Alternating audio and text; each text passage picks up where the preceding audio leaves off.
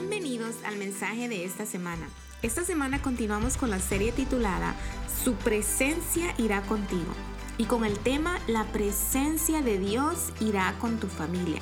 Te invitamos a que compartas en tus redes y con los tuyos, tomes notas y es nuestra oración que Dios en este día pueda hablar a tu corazón para ser esa familia que es dirigida por la presencia de Dios. Ahora con ustedes, nuestro pastor René Molina. Éxodo 33, verso 14 dice, y el Señor le dijo, mi presencia irá contigo y te haré descansar. Pero Moisés le respondió, si tú, si tú no vas a venir conmigo, le dice Moisés, no nos saques de aquí. Pueden tomar su asiento, por favor. La semana pasada iniciamos esta serie titulada Mi presencia irá contigo. Y decíamos que caminar con la presencia de Dios es literalmente caminar con la realidad del Dios que las escrituras enseñan y, que por supuesto el Espíritu Santo confirma acerca de nuestro Padre. La familia de Jesús es el mejor ejemplo del éxito que puede producir el caminar con la presencia de Dios. ¿Cuántos somos padres aquí? Levanten la mano. ¿Cuántos somos padres? ¿Cuántas veces le decimos a los hijos cosas que nosotros sabemos que si hacen le va a ir bien? ¿Sí o no, papás? Y uno le dice y le dice y uno a veces quisiera licuar el consejo y, y metérselo en la cabeza, inyectárselo en las venas. Porque uno le dice, porque si lo haces te va a ir bien, ¿sí o no? Pero no podemos a veces. Ahora, lo que sí podemos es a través de la enseñanza mostrarles que vale la pena caminar con Dios. Si queremos ver a Dios en nuestra familia, si queremos ver a Dios en nuestras generaciones, necesitamos aplicar enseñanzas, verdades que van a transformar sus vidas y van a transformar su futuro. Lo primero que tenemos que hacer como padres, y quiero mencionarlo, es enseñar que los hijos puedan, puedan crecer en sabiduría y en gracia. Dice Lucas 2.52, dice, y Jesús crecía en sabiduría, en edad y en gracia para con Dios y para con los hombres. O sea, Jesús todavía no era lo que él iba a ser. La manifestación del ministerio y el propósito de Jesús fue hasta el inicio de sus 30 años. Antes de eso fue un proceso. Antes de eso fue un proceso. Dice la Biblia que Jesús crecía. Hay un, hay un cuadro que, que, ocupan los médicos y va a aparecer en la pantalla y es ese. los médicos van como, como midiendo el desarrollo de las personas. Si usted ve el cuadro, van ellos como mirando, por ejemplo, la edad en la parte de abajo, la altura que los muchachos, las personas van desarrollando, y ellos van llevando un cuadro, un cuadro que denota la normalidad del desarrollo de una persona. Ese es el cuadro del crecimiento. Cada cita que uno lleva a sus hijos van marcando, van marcando, van marcando, van marcando. Entonces, de igual manera, nosotros como padres necesitamos ir viendo el desarrollo de la vida de nuestros hijos como María y como José hicieron con Jesús. La Biblia dice que él desarrollaba en tres áreas. Mire, mire qué interesante. Hay tres elementos que son el resultado de acciones en la familia. Dice que, mire qué interesante. Dice, primero dice la Biblia, desarrollaba en sabiduría. Diga conmigo sabiduría. Ahora, ¿quiénes brindan sabiduría a los hijos? ¿Quiénes brindan sabiduría a los hijos? Los padres. Los padres. Los padres no solo tenemos que proveer alimento a los hijos, los padres necesitamos proveerles conocimiento a los hijos. Dicen amén conmigo. Por ejemplo, mis hijos son bilingües, bilingües, completamente bilingües. Ellos hablan español, leen español, entienden español. Pero en la escuela no les enseñaron español. En la casa les enseñamos español. ¿Por qué tu hijo no habla español? Porque tú no le enseñas. Había un silabario que se ocupaba, bueno, en mucha de Latinoamérica se ocupó el, silabario hispanoamericano se llamaba, porque hay uno que era el de Coquito y otro era el hispanoamericano. A mí me enseñaron en el hispanoamericano. A, E, I, O, U, mame, mi, mu, pape, pipo, pu, lale, lilo, lu, tate, tito, tú. Y aquello, wow, cuando uno iba a la, a, la R, wow, y unos niños, wow, la R, ¿verdad? Y uno ya, y uno era, como emocionante. Entonces yo aprendí y, y cuando mis hijos llegaron a la edad en las que yo podía enseñarles español, yo les traje, yo me recuerdo que en un viaje que hice a El Salvador, compré el silabario hispanoamericano y me puse como que era su maestro. Y con cada uno, A, E, I, O, U, La, Le, Li, Lo, Lu, Pa, Pe, Pi, Po, Pu. Entonces ellos comenzaron a adquirir qué? Sabiduría, conocimiento, pero a través de la acción de lo que uno como papá le enseña a los hijos. Yo le aseguro, mira hermano, hay gente que espiritualiza todo en la Biblia creen que ángeles llegaban a enseñarle a Jesús los números y las letras. Hay gente evangélica que cree que eran querubines lo que le enseñaban a Jesús a sumar, restar y multiplicar. Camán, hermano, hay que poner los pies sobre la tierra. María y José eran sus maestros. Los rabinos en las, sinagogas reforzaban la enseñanza a través de la lectura de la palabra. Entonces Jesús crecía en sabiduría. ¿Por qué? Porque intencionalmente nosotros como papás tenemos que enseñarles ¿Dónde aprenden educación los hijos? En la casa. ¿Dónde los hijos aprenden a decir buenos días, buenas tardes, con permiso, disculpe, buenas noches? ¿Quién le enseña eso? Los padres. Jesús aprendió sabiduría. Dice, crecía en estatura. Claro, era el desarrollo físico normal de los individuos. Pero también dice, óigame, crecía en favor, en gracia, que es el favor que se obtiene a través de una relación con el Espíritu Santo. Yo le puedo asegurar que aunque Jesús no entendía muy bien al Espíritu Santo, yo le puedo asegurar que Jesús comenzó a conocer la amistad con el Espíritu Santo desde niño. Yo le puedo asegurar, Jesús hermano tenía esa parte sobrenatural en él, aunque no la desarrollaba, pero él podía tener gracia, porque dice que era una persona que tenía gracia. Y no solamente era con Dios, sino también con la gente. Por eso uno como padre tiene que exponer a los hijos no solamente a la sabiduría, la estatura pues ellos van desarrollando, pero también enseñarles la importancia de tener y conocer al Espíritu Santo. Si tú como papá aprendes a conocer al Espíritu Santo para tener gracia donde vas, tus hijos van a aprender a saber cómo se obtiene la gracia y poder tener esa bendición de puertas abiertas donde quiera que ellas se muevan. Pero ¿de dónde se, empieza? En la casa, diga conmigo, en la casa, en la casa. Caminar en la presencia de Dios, yo le, yo le aseguro, garantiza, hermanos, la compañía en ese proceso de crecimiento y desarrollo. Ahora, ¿Cómo caminamos en la presencia de Dios? No solamente creciendo en sabiduría, en gracia, en estatura, sino que uno tiene que enseñarle a los hijos también a enfrentar los desafíos. La escritura dice en Mateo 7:24, dice, el que escucha lo que yo enseño y hace lo que yo digo es como una persona precavida que construyó su casa sobre la piedra. Vino la lluvia y el agua de los ríos subió mucho, el viento sopló con fuerza contra la casa, pero la casa no se cayó porque estaba construida sobre piedra firme. ¿Qué tenemos que enseñar los padres a los hijos? Tenemos que enseñarles a caminar en el camino de la fe y en el camino de la vida con la actitud correcta. ¿Me están oyendo, papás? Óiganme, usted tiene que enseñar a su hijo hasta cómo pararse. Yo les contaba al joven que vino la semana pasada. Si se puede, lo que pasa es que uno no lo hace. Él está eh, estudiando para, o preparándose para ser un miembro del ejército. Yo lo conozco a él desde que nació. Se llama Jonathan. Y me dice la mamá, papá, eh, eh, perdón, pastor, Jonathan lo quiere saludar. Le dije, con gusto. Y vino, y desde que se paró delante de mí, y me dijo así, hi pastor, y se paró así. Descanse soldado, le dije así.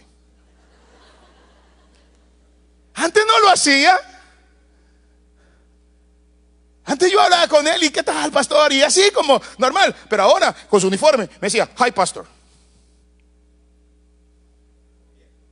O uno de papá le enseña a los hijos actitud, enseñarles cómo enfrentar la vida. Enseñarles a los hijos que en la vida no solo se van a tener cosas buenas, que en la vida también van a haber momentos difíciles. Uno tiene que enseñarle y decirle, mire, mi hijo, la vida le sonría o la vida sea difícil. Aprenda siempre a levantar su cara. ¿Quién va a enseñar eso? Los papás, los padres, los padres, los padres.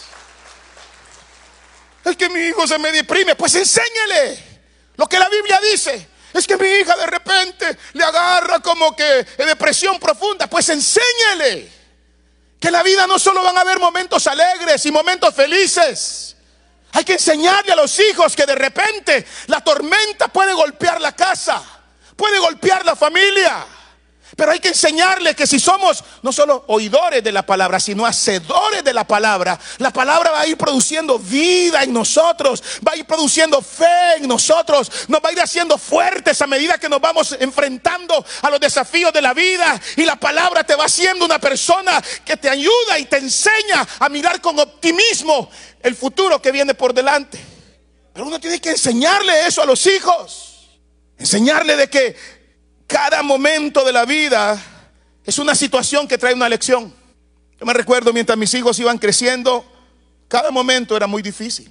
Me recuerdo la, vez que, que René tenía, creo que un añito iba a cumplir, y que de repente un problema aquí en el abdomen y que había que operarlo. Yo, Dios mío, sánamelo, Señor, que no haya necesidad. Señor, sánamelo, sánamelo. Y aquella cosa, que angustia, Señor, sánamelo. Y no me lo sanó.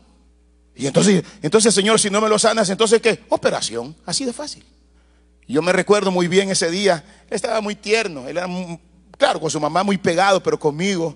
Y ese día que lo llevaban en la camilla, me acuerdo su carita y me hizo así, con una carita que yo hubiera querido tener eso, hermano.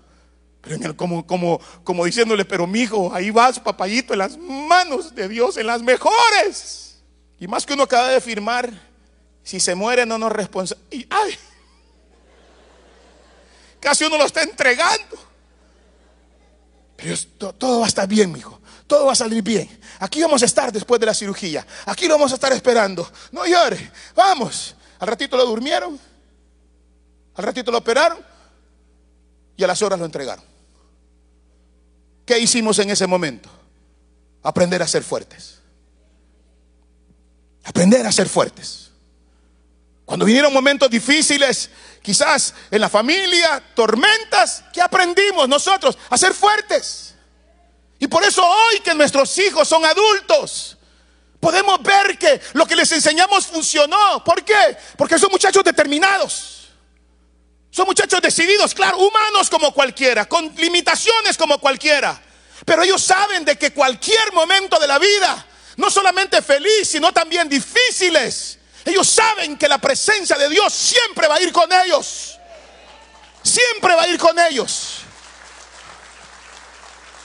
Lo que pasa es que los papás, como no les enseñamos valores a nuestros hijos y no les enseñamos elementos que les enseñen a ser valientes, queremos comprar con dinero lo que no les enseñamos con acciones. Y ahí queremos. Y le compramos aquí. Y le compramos allá. Y un celular caro. Y un carro. Y, y ahí estamos. Y queriendo comprarles a los hijos con cosas. Los hijos no necesitan cosas, hermanos. Los hijos lo que necesitan son enseñanzas, son valores de la familia. Que sean fuertes, que sean valientes, que sepan que Dios nunca los va a dejar. Que la vida no solo va a traer momentos felices, la vida también va a traer momentos difíciles, pero eso sí, mi hijo, Dios va a estar con nosotros.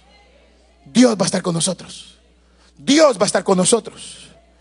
Y lo último que quiero mencionar, Josué 24, verso 15.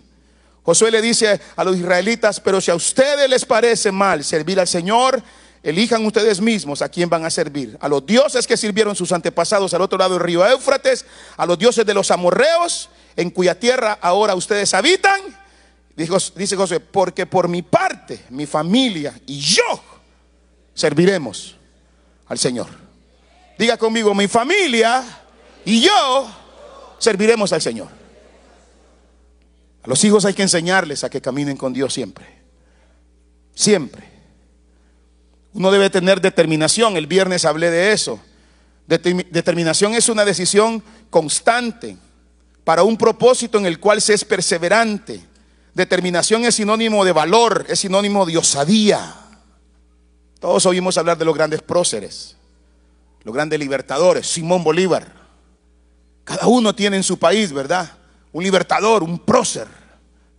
Yo fui a una escuela, mi primer grado la hice en la escuela de los padres Aguilar. Eran, eran hermanos, pero eran libertadores, luchadores por la independencia.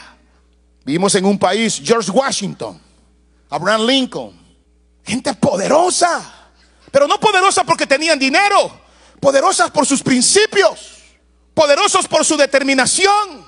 Si nosotros queremos ver cosas grandes de Dios, iglesia, en nuestra familia, necesitamos ser osados, necesitamos ser determinados. Y una determinación en la familia tiene que ser, si la gente de afuera va a hacer lo que quiera, yo, me acuerdo, mis pobres hijos les tocó duro porque les tocó duro. Porque ellos iban a la escuela. Iban a, primero a, elementary, y luego a middle school y luego a high school. Y, usted sabe, ya en la high school ya comienzan los amiguitos. Y entonces, y decían, papi, ¿nosotros por qué no hacemos tal cosa? Y decía, y yo le decía, ¿y nosotros qué apellido somos? Molina, ajá, y los vecinos y los amiguitos, ¿qué apellido son? Otro apellido. Bueno, pues ellos que hagan como quieran, los Molinas somos diferentes. Ya sabía que eso me ibas a decir, si iban bravos. Y nos manteníamos. Y estábamos determinados y decíamos, no, vamos a honrar a Dios. Si aquellos fuman, nosotros no. Si aquellos se emborrachan, nosotros no. Si aquellos odian a los vecinos, nosotros no. Si aquellos la vida es un desastre, la nuestra no. Nosotros tenemos a Dios. Y esta casa va a servir al Señor, venga lo que venga, pase lo que pase y cueste lo que cueste. Determinación. Determinación. Si queremos ver hijos y generaciones determinadas para caminar con la presencia de Dios, óigame, los padres debemos de ser sus ejemplos de servir a Dios. ¿Quién es el primer mensaje que mis hijos ven? Yo. Yo. Yo le puedo ver a, a mis hijos a los ojos. Yo les decía, a ver, díganme, a ver muchachos, miren, mírenme, adolescentes, esa edad que se pone poderosa, donde ellos se sienten dueños de la vida. Les decía, ¿cuándo me han oído decir una mala palabra? Rápido, díganme, ¿cuándo? Me miran, nunca, Daddy. Ok, entonces, tranquilos, cuiden su boca. Después era, a ver, díganme, muchachos. Yo sí, papá, a ver, díganme, ¿cuándo han visto otra mujer a mi lado que no sea su mamá? Never, nunca. Ok, entonces, hay que ser fiel. ¿Cuándo ustedes han entrado a mi cuarto? En esa época no había ni celulares como los que hay ahora. Le decía, ¿cuándo ustedes han entrado a mi cuarto, a mi televisión o a mi computadora y me han visto a mí viendo cosas indecentes? Díganme, ¿cuándo? Decía, nunca, nunca. ¿Por qué? Porque el primer mensaje de mis hijos es su mamá y soy yo. Si queremos ver a Dios en nuestros hijos, iglesia, el primer mensaje de santidad, de temor, de pasión, de búsqueda de Dios, tenemos que ser nosotros. Nosotros. Nosotros. Nosotros. Nosotros tenemos que ser. Nosotros tenemos que ser. Su primer mensaje. El ejemplo es importante. ¿Por qué, pastor? Existe una neurona que todos tenemos y me encanta el nombre que le dan. Se llama la neurona del espejo o la neurona de la, de la empatía. Me gusta el nombre, búsquenlo en la, red y lo van a encontrar.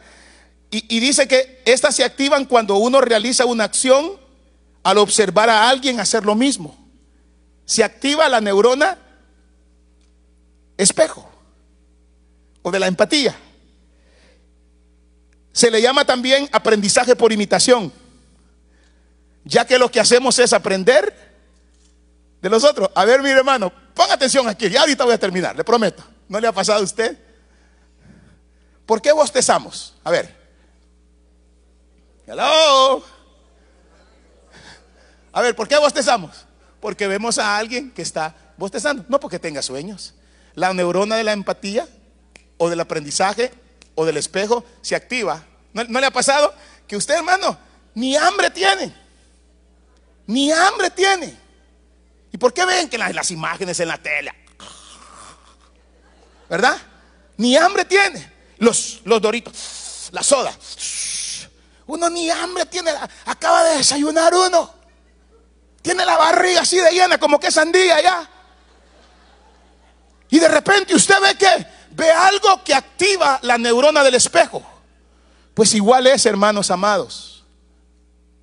Cuando nosotros reflejamos acciones a nuestros hijos, se les activa la neurona del espejo. Si tú mientes, ellos van a mentir. Si tú odias, ellos van a odiar. Si tú amas, ellos van a amar. Si tú eres educado, ellos van a ser educados. Si tú eres temeroso de Dios, ellos van a ser temerosos de Dios. Si eres una persona que hace las cosas con honestidad, ellos van a hacer las cosas con honestidad. Si tú eres una persona avivada, ellos van a ser una persona avivada. Si tú eres una persona que hace las cosas como tienen que ser hechas, tus hijos van a hacer lo mismo. ¿Qué me dice René ahora que es un adulto? Un día me dice, Dai, me dice, Dai, increíble, ¿cómo me parezco a ti? Y le digo, ¿por qué, amigo? Hago cosas que tú haces. Le digo, sí, como que yo tengo una costumbre que mi esposa no tiene. Es que yo voy manejando y no es que yo quito la mirada de enfrente, pero de repente yo veo algo y le digo, mami, mira aquello, mami, mira lo otro, mami, mira aquí, mami, mira allá. Y entonces, y dice, y dice mi hijo, papi, yo igual. Le digo, Kaylee, mira allá, Kaylee, mira aquí, Kaylee, mira allá. Las hijas, pero no se lo vayan a decir. Mi esposa tiene la costumbre, pero no se lo vayan a decir. Ella le gusta guardar servilletas en la guantera, igual que muchas mujeres que están aquí. Tenemos del Mac, bueno, el McDonald's Casino, Starbucks, Subway, de diferentes restaurantes. Y las muchachas iban creciendo. Ay, mami, tú, mami. Ay, mami, qué horrible esa servilleta. Ay, ese servilletero ahí, mami. Ay, yo cuando tenga mi carro jamás. Y un día de eso dice mi mami, ¿sabes? Un día de esto abrí la guantera de mi carro y me acordé de ti. ¿Verdad, amor? Tenía ahí, hermano, del Subway, de no sé qué, de no sé cuánto. La neurona del espejo. La neurona de la empatía.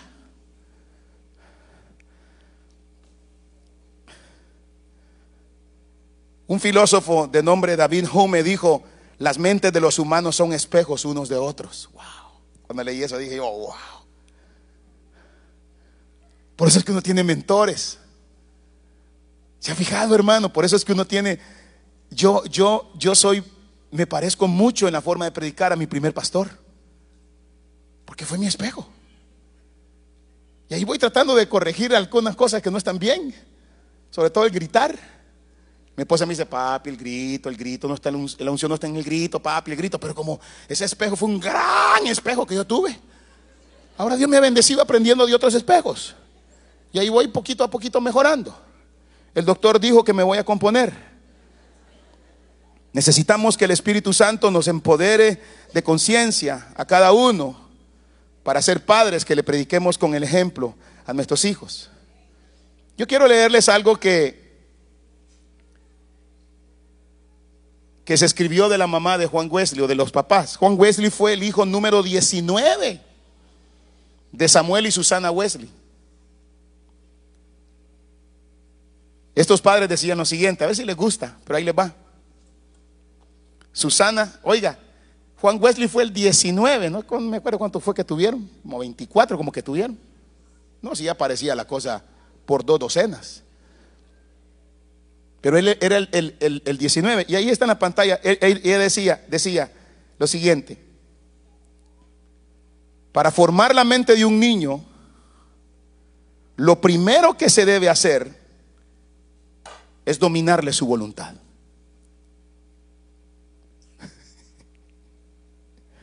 La obra de instruir su inteligencia lleva tiempo y es gradual conforme la capacidad de la criatura. La voluntad del niño debe ser rendida y cuanto más pronto, mejor. Después se puede formar al niño o a la niña haciendo uso de la razón y el amor de los padres hasta que estos alcanzan una edad en que tengan uso de razón. ¿Cuántos somos rebeldones aquí? Levante la mano. Con honestidad. Mire, yo ya levanté la mía. ¿Cuántos somos de esos rebeldones que esto es rojo aunque sea verde? A ver, levante la mano. Y los que no la levantan, ustedes son los tatas nuestros.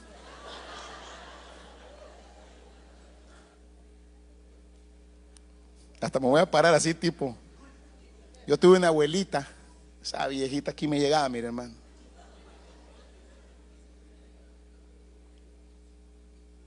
Y mi abuela tenía una frase, que yo digo la tenía porque, pero era infeliz.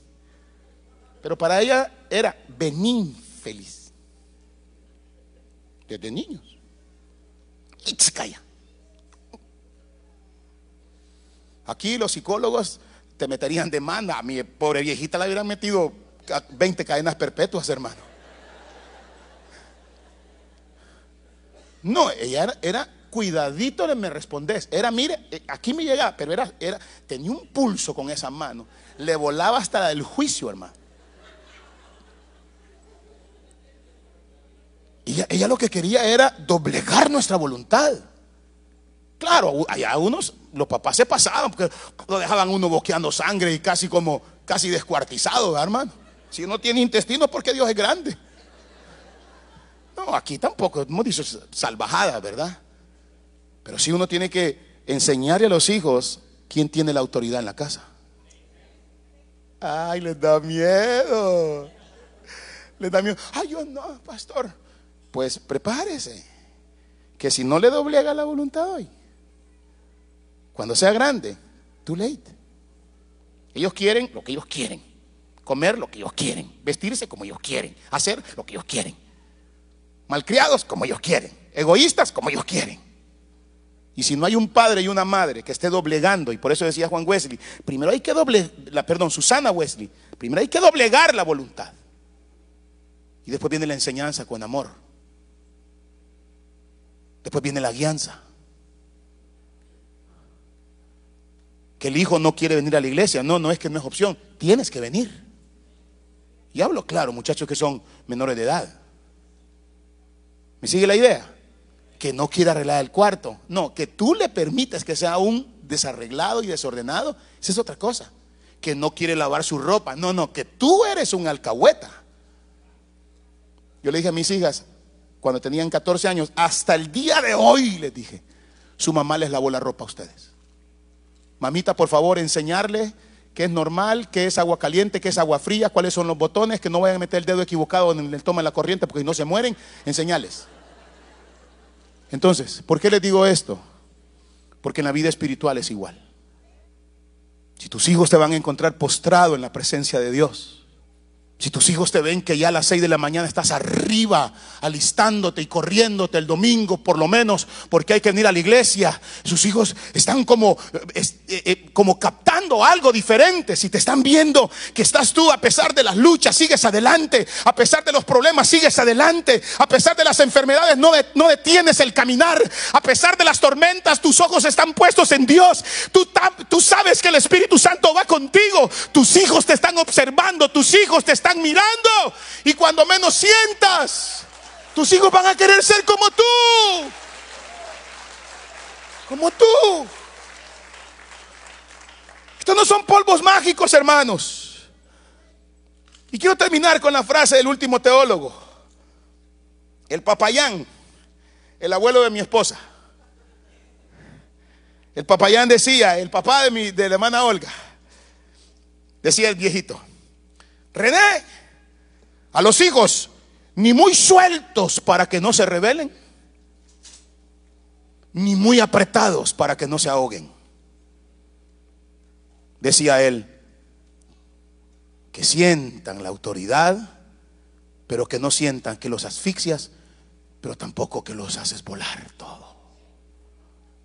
Dios va a hacer cosas grandes con tus generaciones pero va a depender de las decisiones que tomes hoy, de que tu familia camine siempre con la presencia de Dios.